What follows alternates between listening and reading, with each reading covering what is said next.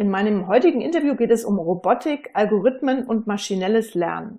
Ich spreche mit Dr. Andreas Bielmeier, Gründer und Geschäftsführer der RoboDev GmbH und Speaker auf dem Lean Around the Clock 2019. Das Ziel des 2016 gegründeten Startups RoboDev ist es, einen einfach nutzbaren Automatisierungsbaukasten zu etablieren, der es Herstellern ermöglicht, betriebsinterne Fertigungsschritte in der Montage, Handhabung und Qualitätskontrolle zu automatisieren. Hallo Andreas, schön, dass du heute da bist. Hallo Janine, danke, dass, du, dass ich hier sein kann. Ihr verfolgt mit eurer Firma Robodev ja mal ein richtig cooles Ziel, nämlich die Automatisierung von Fertigungsschritten und zwar einfach und wirtschaftlich.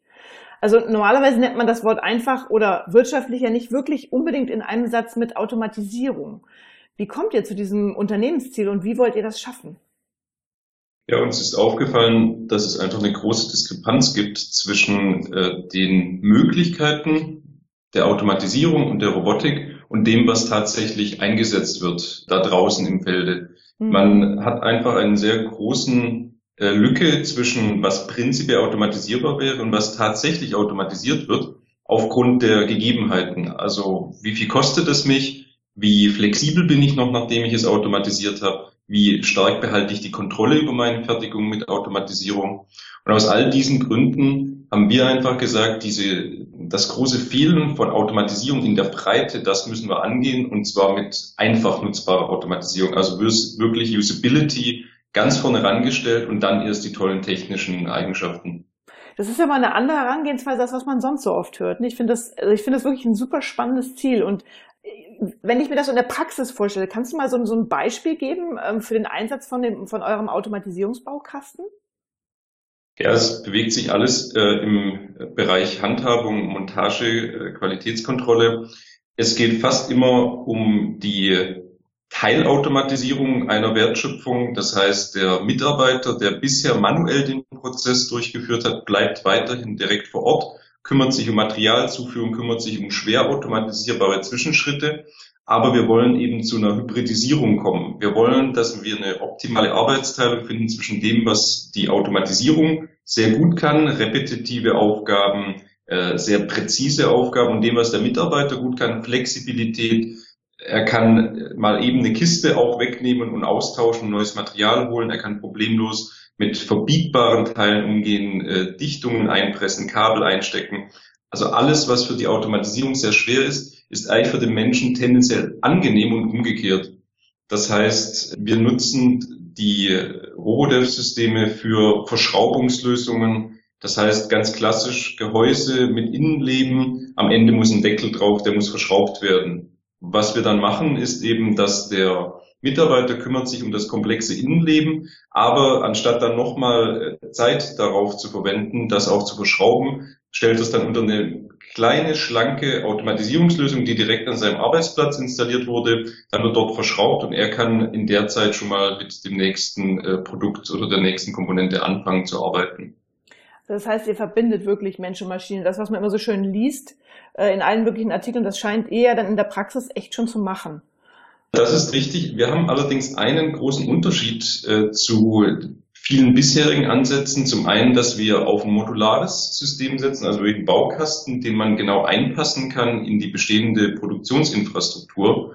Und zum anderen, das sind zwar Systeme, die eng mit dem Werker zusammenarbeiten, aber es sind nicht kollaborative Systeme. Also wir setzen auf eine ganz klassische Trennung. Hier arbeitet das Gerät, dort arbeitet der Mensch. Und dazwischen habe ich eben eine Klappe, ein Lichtgitter, ähnliches, um die Arbeitsräume zu trennen. Also wir sind nicht auf kollaborative Robotik im engeren Sinne aus, äh, einfach aus der Produktivitätsgesichtspunkten. Okay.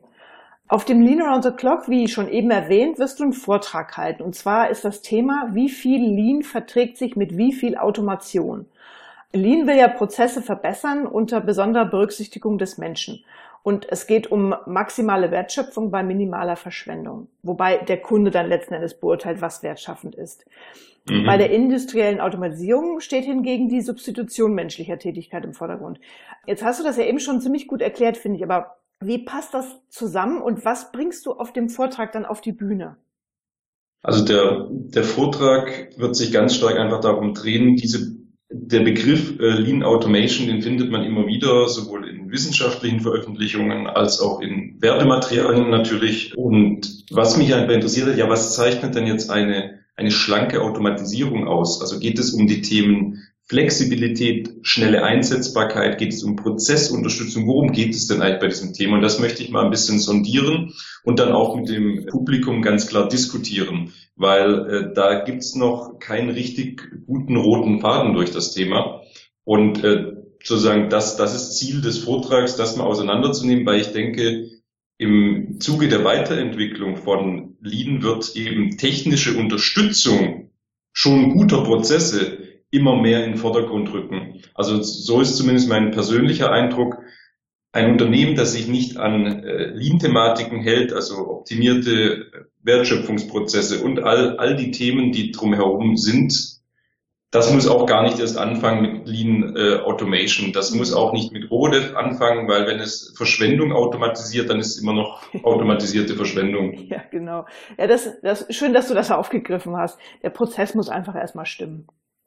Richtig, richtig. Aber dann ist sozusagen ja die Frage, wie kann ich jetzt in einem Unternehmen, was auf kontinuierliche Verbesserung ausgelegt ist, was agil arbeitet, was sich den Herausforderungen des Kunden stellt, wie kann das mit der richtigen Technologie sich noch besser positionieren? Also wie kann es mehr erreichen mit seinen äh, Mitteln, seien das äh, die Qualifikation der Mitarbeiter, als auch natürlich seinen finanziellen Mitteln. Und das ist so ein bisschen die Frage, wie muss Automatisierung geschaffen werden für die 75 Prozent der Wertschöpfung, die heute noch nicht automatisiert sind. Ja. Jetzt stelle ich mal was persö eine persönliche Frage. Du selber hast neben Informatik auch Philosophie studiert und auch einen Abstecher in Silicon Valley zu Google Research gemacht. Wie haben dich diese beiden Stationen in deinem Lebenslauf denn geprägt? Auf ganz unterschiedliche Weise. Also der Hintergrund war letztlich einfach die äh, persönliche Faszination auch für die nicht technischen großen Fragen des Lebens. Und äh, was man dort lernt, ist auf jeden Fall sehr verschiedene Perspektiven gleichzeitig einzunehmen. Also man hat ja immer so seine Sicht der Dinge. Wenn man aber äh, sich durch die Geistesgeschichte gelesen hat, dann sieht man einfach vieles auch mit anderen Augen. Und ich glaube, das ist in, äh, zum einen ist das schön für einen persönlich, zum anderen aber auch ein bisschen nützlich, auch sozusagen der, der historische Aspekt. Ja, wie hat sich denn Produktion eigentlich entwickelt? Wie sind wir denn überhaupt dorthin gekommen, dass wir über Lean reden? Wie sind wir dorthin gekommen, dass wir das, äh, den Wertschöpfungsbegriff so hochstellen, die Produktivität und so weiter? Das heißt, diese Seite war auf jeden Fall sehr, sehr prägend. Der zweite Aber, Punkt, ja. der, der Abstecher, ähm, zu Google war auf jeden Fall augenöffnend, was Unternehmenskultur angeht. Also ich habe auch jetzt schon einige äh, deutsche Unternehmen und multinationale Konzerne von Ihnen gesehen. Die ticken alle bei weitem nicht auf diese Art, ich nenne das immer inhaltsbezogen, also sehr wenig Politik, sehr fokussiert darauf, wertschöpfend zu agieren. Also ich spreche jetzt auch bei Google von Wertschöpfung, auch wenn es um Software geht dass ich eben nicht meine Zeit in, ähm, sage ich mal, sinnlosen taktischen Diskussionen verbringe, sondern wirklich alle zusammen immer den Business Case im Auge haben und darauf hinarbeiten, wie kann ich den maximalen Effekt am Markt beim Kunden erzielen. Und äh, das mit einer extrem positiven Einstellung. Ja, aber ich finde, es hört sich so an, als wenn du da die ideale Basis geschaffen hast für das, was du jetzt tust. Ne? Einerseits mit viel Verantwortung in das Thema Automatisierung und Robotik reingehen und Algorithmen und andererseits auch eben mal einen Abstecher in eine andere Welt gemacht zu haben. Weil ich glaube, wir Deutschen sind davon noch ein bisschen entfernt, was du gerade geschildert hast. Ja, also was, was uns auf jeden Fall, glaube ich, fehlt, ist, also der, dem Startup-Ökosystem fehlt schlicht Geld. Also mhm. ein, hätte ich Roboter in den USA gegründet, hätten wir Faktor 10 mehr Geld schon eingesammelt als ja. bisher. Das macht einen riesigen Unterschied natürlich, äh, was Geschwindigkeit angeht, was die Technologiefortentwicklung und auch die, die Vertriebs- und Marketingseite angeht. Das ist ein strukturelles Problem ähm, in Deutschland, nicht zuletzt auch hier in Baden-Württemberg. Gut, da kann man erstmal nichts dran ändern. So von der, sag ich mal, Mentalität, von der Einstellung her, ich glaube, es hat sich schon viel bewegt in den letzten fünf bis, vielleicht sogar in den letzten fünf bis zehn Jahren.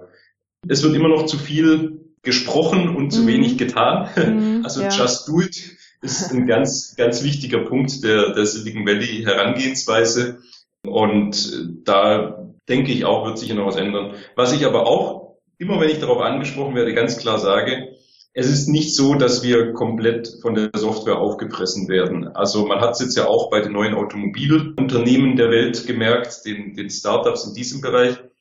Es ist zwar richtig, dass auf dem Niveau, auf dem wir uns bewegen, die Software immer mehr den zusätzlichen Mehrwert bietet gegenüber der Konkurrenz, aber ich muss erstmal auf dieses Niveau kommen in, in der Produktion, im Maschinenbau, in der Herstellung, dass ich überhaupt für den Kunden die Software den als interessanten Aspekt hervorheben kann. Und da ist, glaube ich, die Chance für das ganze deutsche und auch eigentlich den äh, europäischen Standort zu sagen, ja, wir müssen jetzt wirklich Gas geben die nächsten äh, zehn Jahre, was Software angeht, aber dabei nicht aus den Augen verlieren, dass zum Beispiel ein Auto, was tolle Apps drauf hat, aber eben liegen bleibt oder äh, laut ist oder unsicher, auch nicht verkauft werden wird. Ja. Also von daher denke ich, diese tiefgehende Maschinenbau- und äh, Ingenieurskenntnis in Deutschland, wenn man dies paart mit dem Thema äh, Softwareentwicklung auf wirklich einem Weltniveau und nicht auf dem aktuellen, dann haben wir eine ganz gute Chance, dass man auch hier so eine Art Silicon Valley Ökosystem erzeugen kann. Lieber Andreas, ich danke dir für deine Zeit heute und für die spannenden Ausführungen und ich freue mich schon sehr, dich im März in Mannheim auf die Bühne des Lean Around the Clocks bitten zu dürfen.